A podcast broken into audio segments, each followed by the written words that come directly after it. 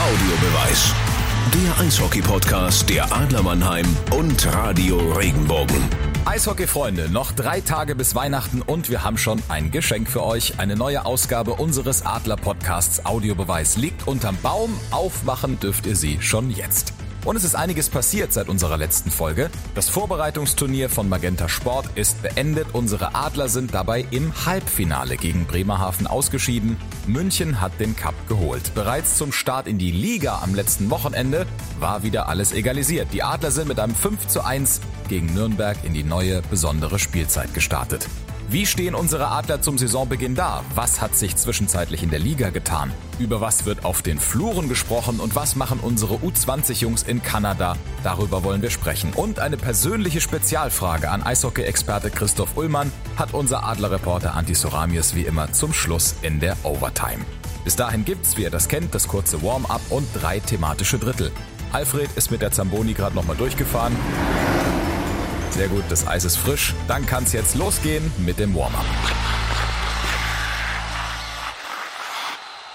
Einer, der sich immer sehr gut warm macht, weil er nämlich, ich sag's momentan, der beste Eishockeyspieler der Welt ist, Leon Dreiseitel. Sportler des Jahres, Christoph, äh, verdient? Absolut verdient. Äh, wer solche Zahlen hinlegt, der hat es, der hat es äh, absolut verdient, Sportler des Jahres zu werden. Herzlichen Glückwunsch von meiner Seite, von unserer Seite hier. Ganz genau. Ähm, wir kennen ja Leon ein kleines bisschen. Also ähm, er hat wirklich das deutsche äh, Eishockey ähm, dem deutschen Eishockey einen Push gegeben, muss man sagen, wenn man be bedenkt, also mit was für Namen, mit Boris Becker, Steffi Graf, was weiß ich, äh, Michael Schumacher, das waren Sportler, Einzelsportler und er hat es als Mannschaftssportler geschafft. Ich glaube, Nowitzki war, war 2011 äh, der Letzte, der es als Mannschaftssportler geschafft hat, äh, Sportler des Jahres zu werden. Also ich finde ähm, das äh, wirklich auch toll, dass es auch anerkannt wird. Definitiv. Und er ist auch der erste Eishockeyspieler überhaupt, glaube ich, gelesen zu haben. Gibst du mir da recht, Anti, oder habe ich da eine ja, falsche ja, genau. Information? So habe ich es auch verstanden. Nicht mal Kühnhackel, der Spieler des Jahrhunderts, hat es geschafft. Also, wobei Leon Dreiseitel natürlich als bester Spieler momentan bei der Konkurrenz, auch wenn man bedenkt, was für Spieler da äh, mitmachen, also ähm, äh, oder was für, was für Menschen ähm, da in der Liga sind, in der NHL und da der Beste momentan zu sein, der hat es wirklich verdient, dann äh, Deutschlands äh, Sportler des Jahres zu werden. Nächstes hoffentlich Thema. Gibt's, äh, hoffentlich gibt es eine Bohrmaschine zu Weihnachten, dass er ein Regal aufbauen kann, anbringen kann für seine ganzen Trophäen, die er dieses ja, Jahr abgeräumt hat. Wenn nicht, spenden wir sie, die Bohrmaschine, Richtig. wenn er keine hat. Ähm, Christoph, ein bisschen unangenehmeres Thema, sagen wir mal. Das war jetzt sehr positiv mit äh, Dreiseitel. Unangenehmes Thema in der Vorbereitung. Daniel Pieta hat sich zu was hinreißen lassen, zu einem zu einer rassistischen Geste. Was sagst du dazu? Ein Schaden fürs deutsche Eishockey? Ich habe es gelesen oder wir alle haben es gelesen. Er hat neun Spiele Sperre bekommen. Es ist ähm, viel diskutiert worden. Ich bin ganz ehrlich froh darüber, dass ähm, beide Mannschaften kein Bildmaterial dazu rausgegeben haben, weil ich glaube, wenn das viral gegangen wäre, hätte es noch ganz andere Wellen geschlagen. Ähm, und ich denke, du bist der gleichen Meinung, dass wir da jetzt kein großartiges Fass aufmachen sollten. Er hat neun Spiele bekommen, er wird die absetzen, er akzeptiert seine Strafe und wir sehen ihn hoffentlich bald auf dem Eis wieder. Weil er ist ein, er ist ein guter Junge.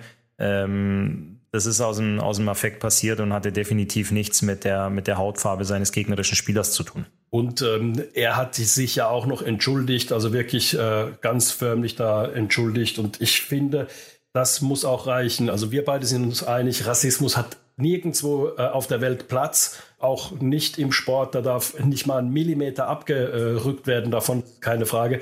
Aber Pieta ist kein Rassist, du kennst ihn auch. Äh, von früher aus der Nationalmannschaft. Du kannst auch äh, deine Hand ins Feuer legen, dass er Menschen mit anderer Hautfarbe oder mit anderen Gesinnungen nicht irgendwie verachtet.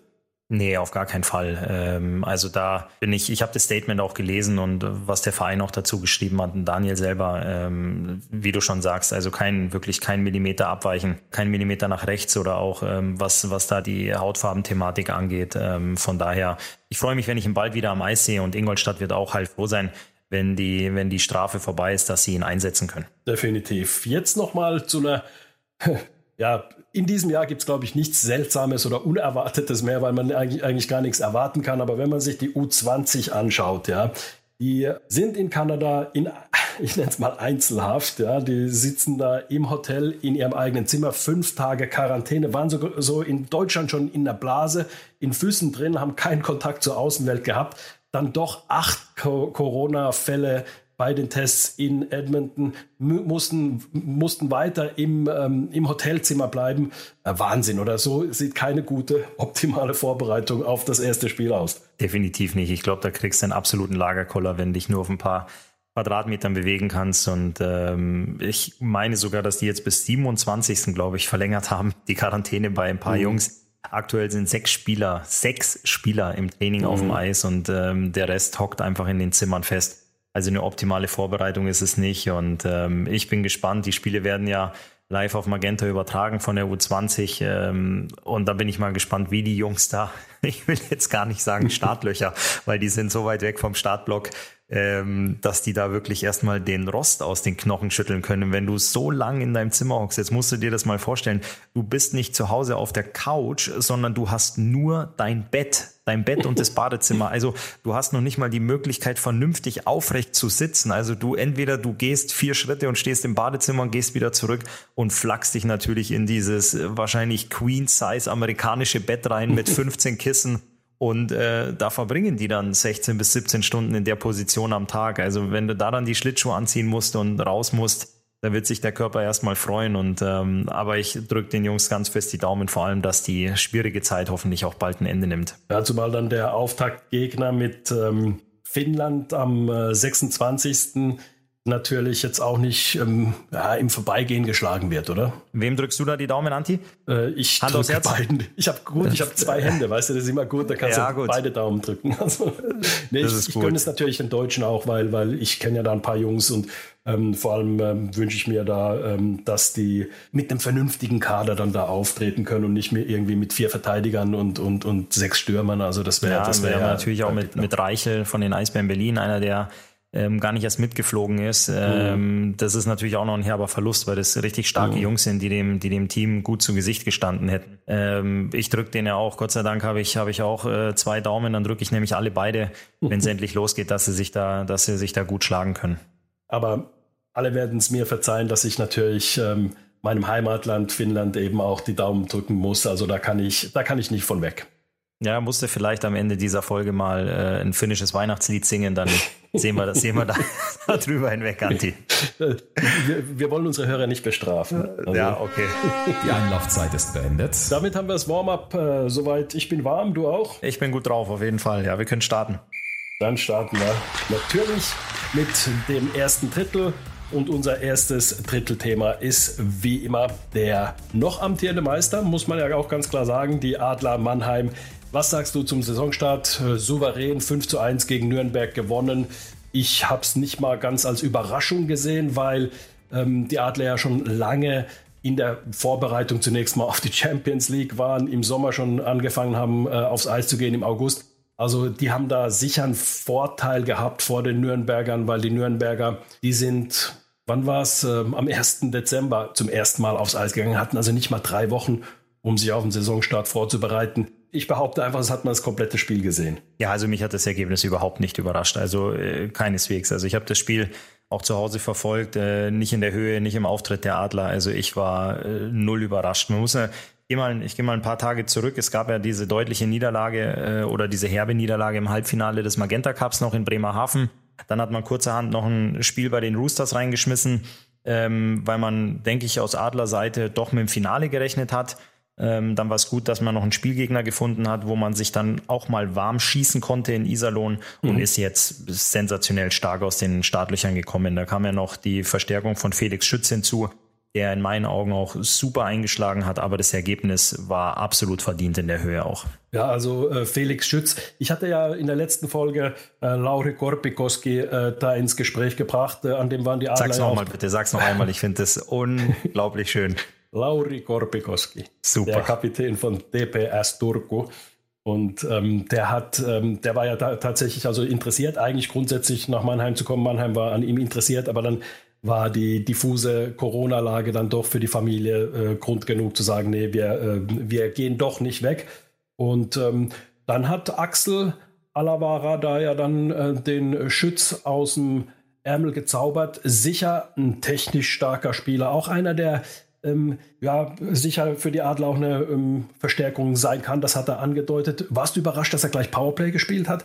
Wobei man eigentlich, dazu muss ich sagen, ähm, ein bisschen auch einen Mangel an Alternativen hatte nach dem Weggang von, von äh, Michaelis und Bergmann. Ich war äh, über die Personalie an sich sehr überrascht, als ich gelesen mhm. habe, dass die Adler Mannheim Felix Schütz vom EV Landshut aus der DL2 verpflichtet haben. Aber als ich mich dann äh, doch mal fünf Minuten zurückgelehnt habe und darüber nachgedacht habe, machte die Personalie für mich absolut Sinn. Du brauchst einen, äh, du brauchst einen Center, mhm. weil Desjardins Andrew Desjardins verletzt mhm. ist, genau. Du brauchst einen spielstarken Center, der dir im Powerplay weiterhelfen kann und der Erfahrung mitbringt und der natürlich auch gewillt ist, dieses, dieses Training von, von Pavel Groß mitzumachen. Ähm, es gibt ja doch einige Spieler, die sagen, Mannheim ist interessant, aber mir wird da äh, doch zu intensiv gearbeitet. Das ist, das ist Wahnsinn, was da teilweise runtergespult wird.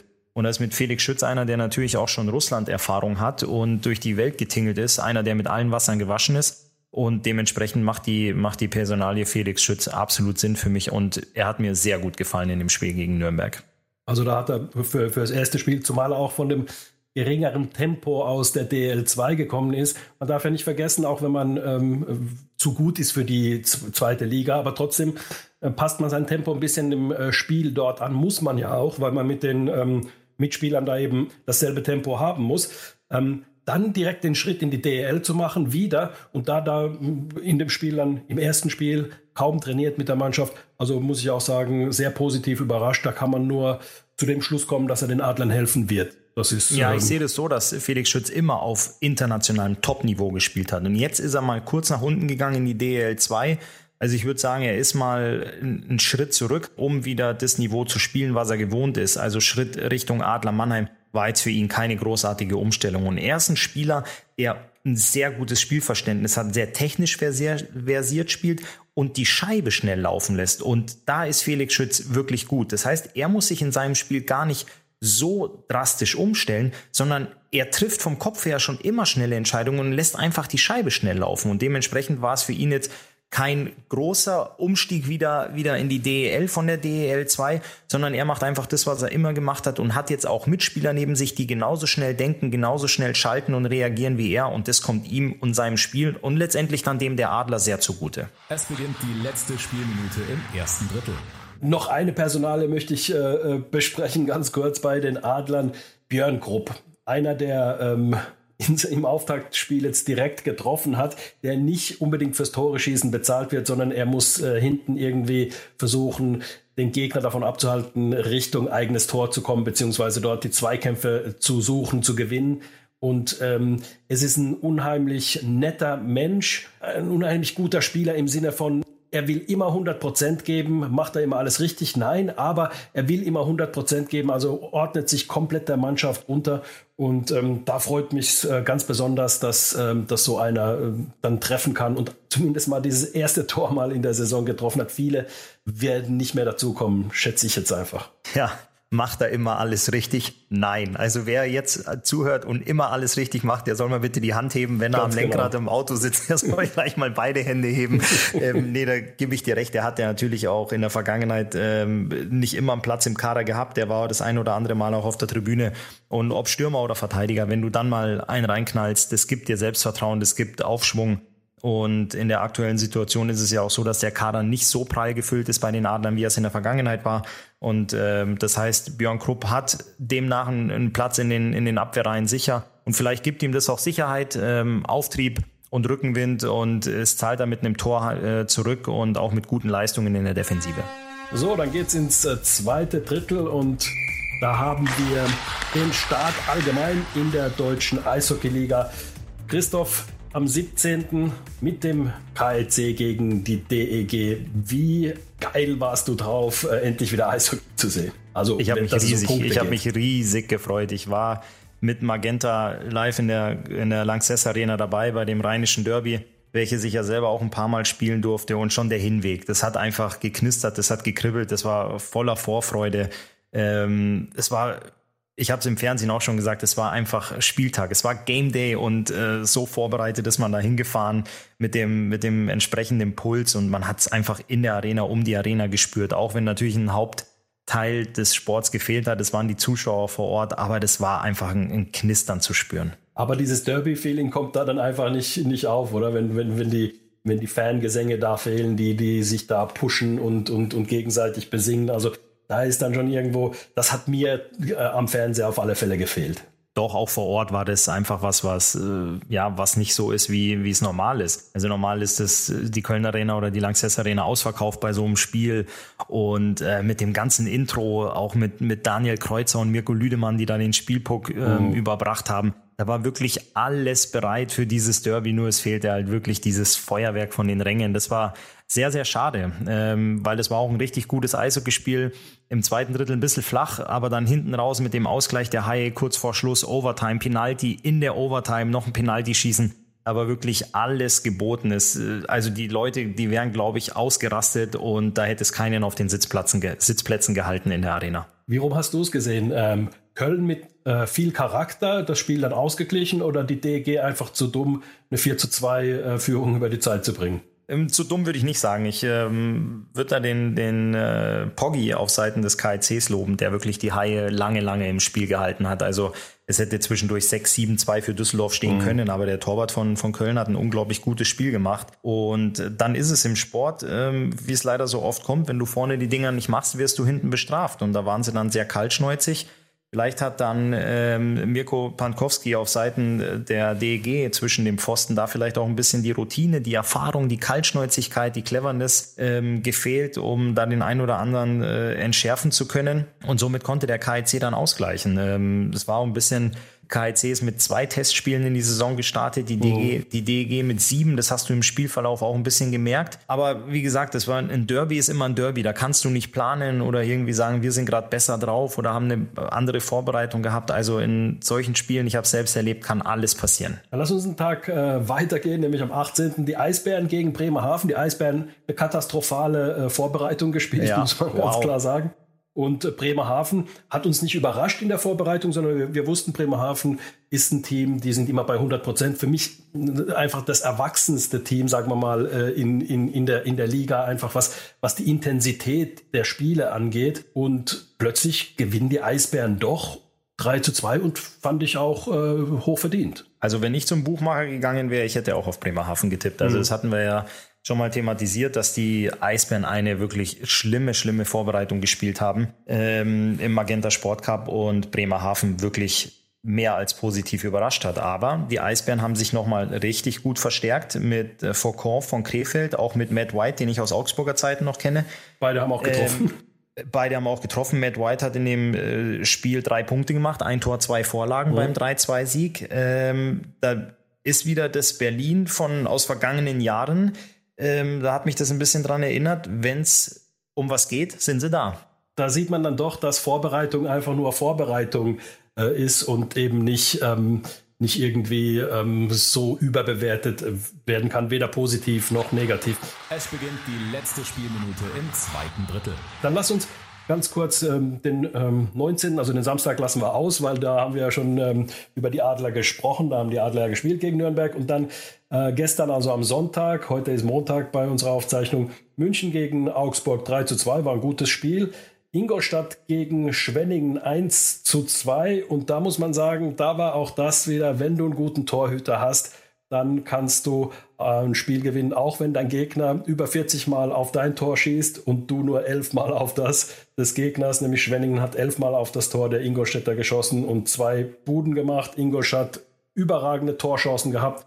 Joachim Eriksson, Spieler des Spieltags vielleicht sogar? Auf jeden Fall. Also für uns war es auch ein großes Fragezeichen. Wie kommt Schwenningen aus der Quarantäne zurück? Aber die haben genau da weitergemacht, wo sie im Magenta Sport Cup aufgehört haben. Gutes Spiel, super Torwartleistung und es war mit das beste Spiel, vor allem am gestrigen Sonntag, wo ja drei Spiele waren. Es war ja noch Wolfsburg gegen mhm. Krefeld dabei mit einem 4-1-Sieg für die Grizzlies, aber mhm. wie du schon angesprochen hast, Ingolstadt-Schwenningen war auch ein wirklich klasse Eishockeyspiel. Ähm, München hat mich nicht überrascht, der Sieg ähm, gegen Augsburg, obwohl es doch schon eine sehr, sehr enge Kiste war. Aber München hat es dann souverän runtergespielt und auch ähm, verdient gewonnen. Die Münchner schaffen es einfach dann. Also die sind auch, äh, sagen wir mal, von der, von der mannschaftlichen Geschlossenheit vielleicht die reifste äh, Mannschaft ähm, der, der Liga. Muss man abwarten, aber ich, das waren sie in der Vergangenheit zumindest äh, oftmals. Sind sehr eingespielt und auch die, mhm Spieler, die hinzukommen zu dem Team, die fügen sich immer nahtlos ein und ähm, passen sich da sofort dem Spielsystem und auch dem, dem Tempo und der, der Klasse auch der Mannschaft von Red Bull München an. Dann beginnen wir mit dem letzten Drittel. Große Überschrift mit dicken Lettern. Christoph Jugendwahn in der deutschen Eishockeyliga. Wenn man sich das anschaut, ähm, in Augsburg ähm, hat der Eisenmenger getroffen, gleich in seinem ersten Spiel. John Broder, der Jungadler, der nach Nürnberg ausgeliehen ist, hat direkt äh, getroffen mit 19 Jahren, da direkt seinen ersten Treffer gemacht im ersten DEL-Spiel. Dann Charlie Janke, zwei Tore erzielt für die Düsseldorfer, einen sensationellen Penalty äh, geschossen und dann äh, im Spiel ein Tor erzielt. Also zwei Tore in einem Spiel, damit das Spiel dann auch äh, mitentschieden für die DEG.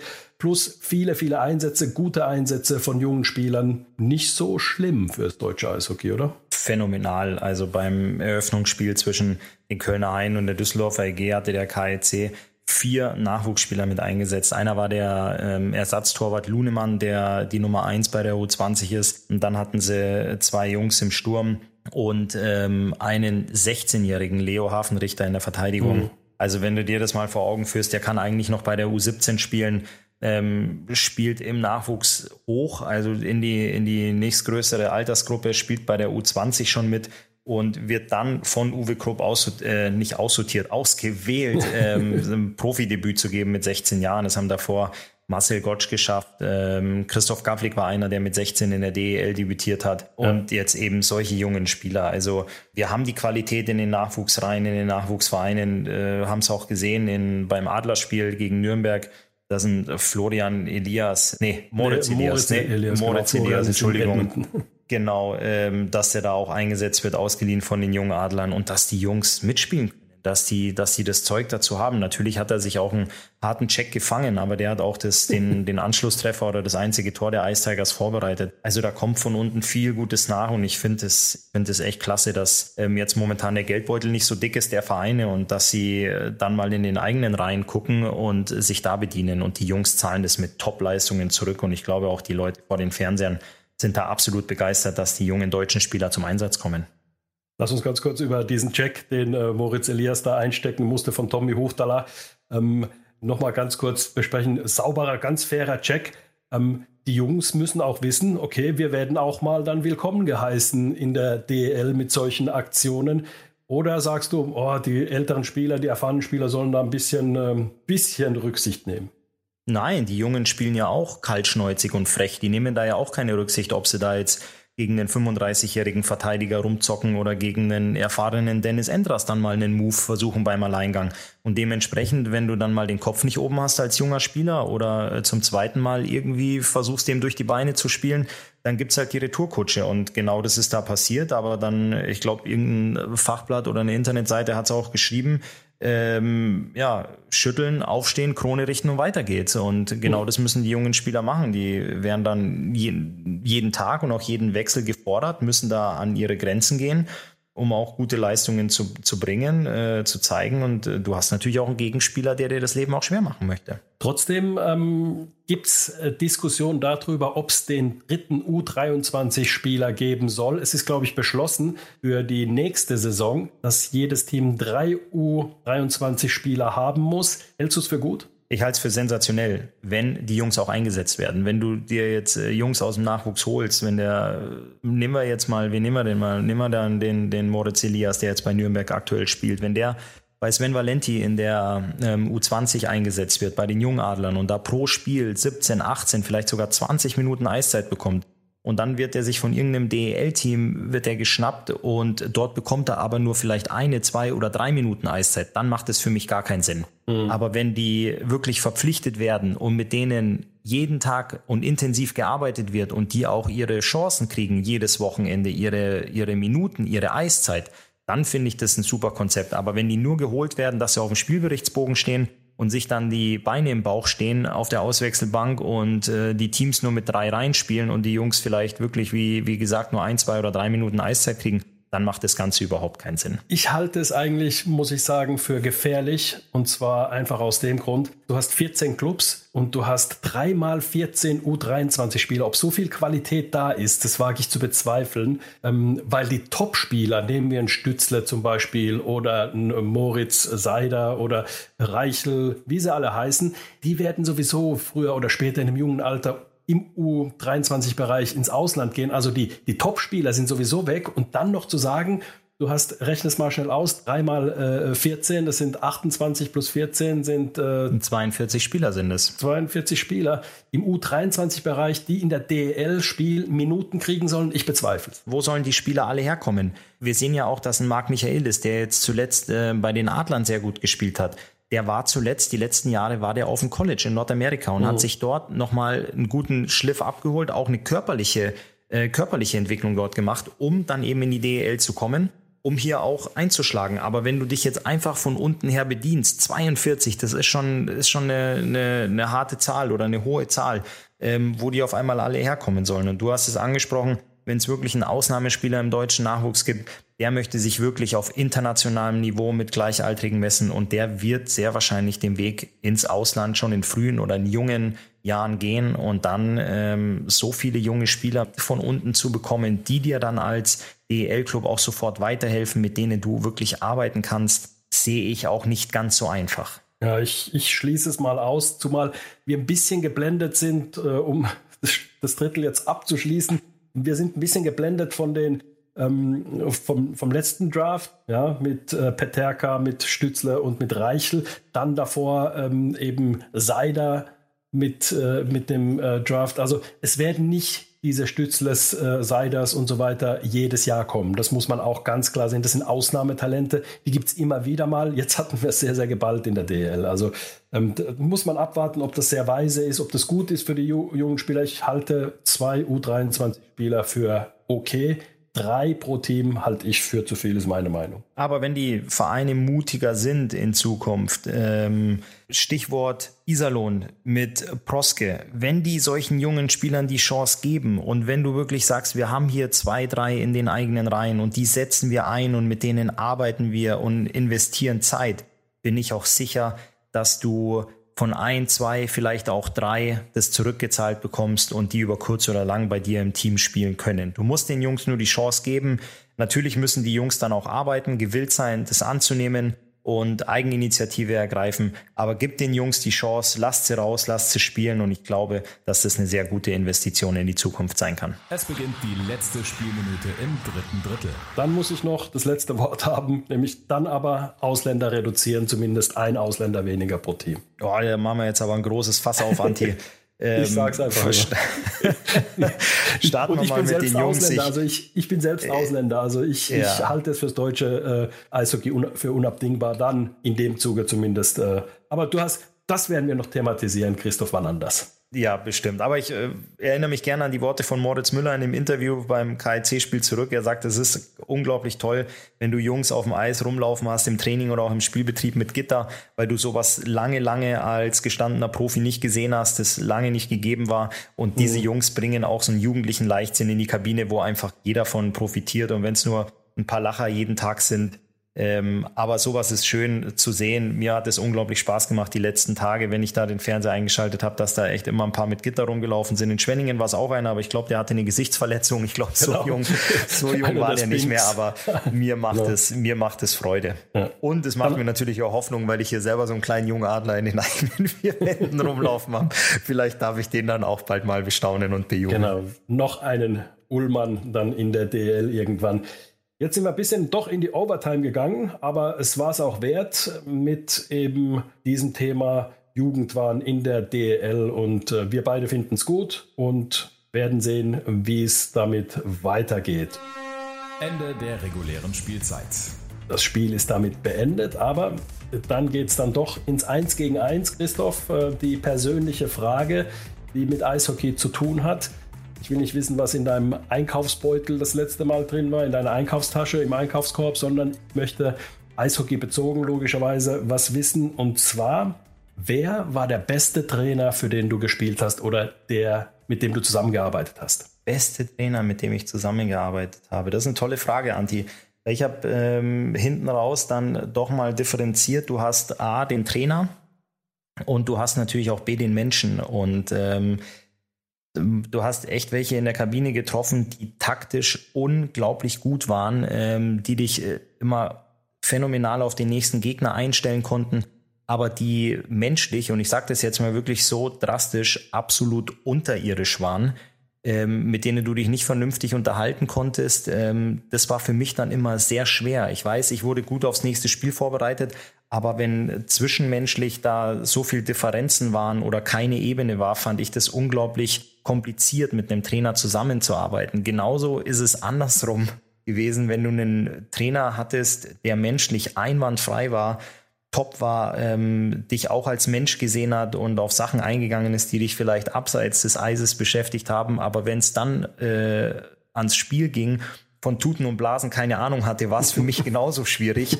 Ähm, dann hast du zwar wirklich einen gehabt, von dem du, mit dem du dich Dienstag, Mittwoch, Donnerstag und Samstag top austauschen konntest, aber Freitag und Sonntag einen hinter der Bank stehen hattest, wo du wusstest, okay, der ist ja absolut fehl am Platz, war es auch nicht so gelungen. Ähm, da muss ich zwei rausnehmen. Da war es ähm, zum einen Jeff Ward, mit dem wir 2015 im Mannheim Meister wurden. Das war unglaublich, wie, wie gut der im Umgang einfach mit den, mit den Leuten persönlich war.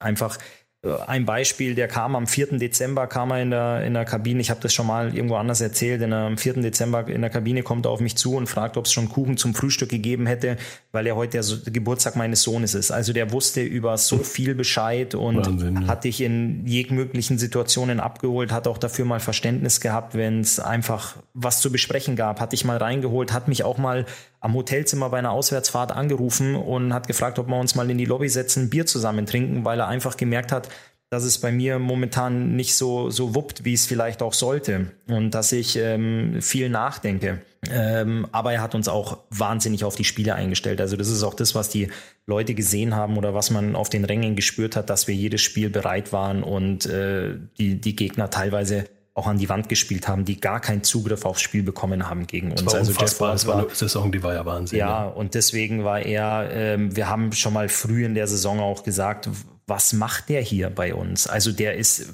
im, im, im anderen Gebiet, würdest du sagen, der ist völlig überqualifiziert gewesen für die DL. Also dementsprechend, dass der jetzt in der Schlussfolgerung, dass der in der NHL Coaches macht absolut Sinn, weil der einer was das angeht, im Umgang mit den Menschen und auch in der Spielvorbereitung absolut top war. Und genauso war aber auch Mike Stewart vor zwei Jahren in Augsburg. Also der konnte dich so phänomenal auf die Mannschaften vorbereiten, die da ins Kurt-Frenzel-Stadion kamen. Und im Umgang als Mensch war der auch unfassbar. Deswegen war ich umso erstaunter, dass es in Köln mit ihm nicht funktioniert hat, dass er da so eine Negativserie hingelegt hat, weil das, was wir da äh, mit, mit ihm oder unter ihm in Augsburg auf die Beine gestellt haben, den dritten Tabellenplatz, äh, das Halbfinale, das, ähm, die Qualifikation für die Champions Hockey League, das war absolut seine Handschrift. Und ähm, das, sind, das sind zwei Coaches gewesen. Harold Kreis muss ich allerdings da auch noch in dem, in dem Zusammenhang mhm. nennen, der da auch wirklich top war. Aber sonst für alle Coaches, die da zuhören und die sich jetzt nicht hören, die äh, nicht genannt worden sind, dann macht euch Gedanken. Ähm, ein Klassiker ist äh, Bill Stewart, der ja drei, den ich dreimal in meiner Karriere hatte, zweimal bei den Adlern, der, der weiß von sich aus, dass er sagt, du zwischenmenschlich bin ich nicht der Größte. Aber mein Job ist es auch, ähm, euch auf Spiele vorzubereiten und meine Aufgabe ist es nicht, dass wir nach der Zusammenarbeit hier Freunde sind. Das sagt er dir im Antrittsgespräch und dann weißt du ganz genau, in welche Richtung das geht, ähm, dass es um, um Sport geht und nicht ums Zwischenmenschliche. Aber mit Jeff Watt, ähm, Mike Stewart und auch Harold Kreis waren das drei, drei Jungs hinter der Bande, wo du echt sagst, wow, die würde ich auch, wenn sie hier bei mir im Haus vorbeilaufen würden und mein Grill an wäre, würde ich sagen, Jungs, kommt rein, für euch habe ich sogar noch eine Wurst übrig. Also Christoph belohnt seine Top-Trainer mit einer Wurst. Lass es uns ja. mal so abrunden. Und wir ja. sagen bewusst nicht das Negativbeispiel, äh, bewusst nicht, weil bei uns geht es nicht darum, Leute in die Pfanne zu hauen oder Spieler in die Pfanne zu hauen, sondern wir wollen uns also einfach ein bisschen die Eishockey-Welt ein kleines bisschen anschauen. Und deswegen ist auch sehr gut, dass du das Negativbeispiel schlechthin nicht nennst. Da müssen die Leute einfach Fantasie entwickeln. So ist es. Coole Frage, Anti. Fand ich, fand ich toll. Danke dafür. Das nächste Mal gibt es äh, eine Frage wieder an äh, mich. Und soweit sind wir durch mit unserer Christmas Edition. Christoph, wir werden trotzdem äh, über die Weihnachtsfeiertage viel, viel Eishockey schauen. ähm, viel auf der Couch verbringen, aber auch viel in den Arenen sein. Dann werden wir uns wieder bei der nächsten Folge dann über das Eishockey, das wir gesehen haben, austauschen. Auf jeden Fall, dass du jetzt sagst, wir werden in den Arenen sein, das werden die Zuhörer wahrscheinlich nicht ganz so gerne hören. Aber dein Job bringt es ja mit und äh, meiner als Experte in Zukunft auch. Ich darf über die Feiertage auch ein Adlerspiel mit kommentieren, da freue ich mich auch sehr drauf. Und ähm, aber alles andere werde ich auch, so wie die anderen Leute, auch ähm, von der Couch zu Hause am Fernseher verfolgen und ich freue mich riesig drauf. Heute geht es ja schon wieder weiter zwischen Bremerhaven und ähm, Köln. Und dann die nächsten Tage geht's ja auch wieder drunter und drüber. Ich bin voller ja. Vorfreude und ähm, dass ich so viel Fernsehen gucken kann und darf, wie ich sonst in der Vergangenheit nicht tue. Ich habe auch rechteckige Augen schon, aber ähm, ich muss ehrlich sagen, ich habe den Sonntag wirklich so verbracht mit München, Augsburg, Ingolstadt, Schwenningen und dann Wolfsburg gegen Krefeld. Also das Eishockey satt, muss ich sagen. Vorbildlich, Anti. Klasse, dann freue ich mich auf die nächsten äh, vier oder die vielen Eishockey-Minuten im TV die nächsten Tage und mich dann wieder sehr bald mit dir darüber auszutauschen. Alles klar, okay. Ich freue mich auch drauf. Christoph, dann schöne Weihnachten dir und deiner Familie. Danke, Anti. Und da kann ich mich nur nahtlos anschließen. Wir wünschen euch schöne Feiertage und einen guten Rutsch ins neue Jahr, denn die nächste Ausgabe vom Audiobeweis gibt's pünktlich in zwei Wochen. Dann ist schon 2021. Falls ihr zwischendrin noch was von uns hören wollt, unser Tipp beim Spiel am 26.12. gegen Straubing gibt's Ulle als Kommentator bei Magenta und Anti und ich präsentieren die neue Pre-Game-Show der Adler vor dem Spiel, bei der wir euch interaktiv mit in die Arena nehmen. Ihr hört viel rund um den Spieltag und könnt so mittendrin sein. Den Link findet ihr auf den Online-Kanälen der Adler. Wir freuen uns. Bis zum nächsten Mal. Macht's gut.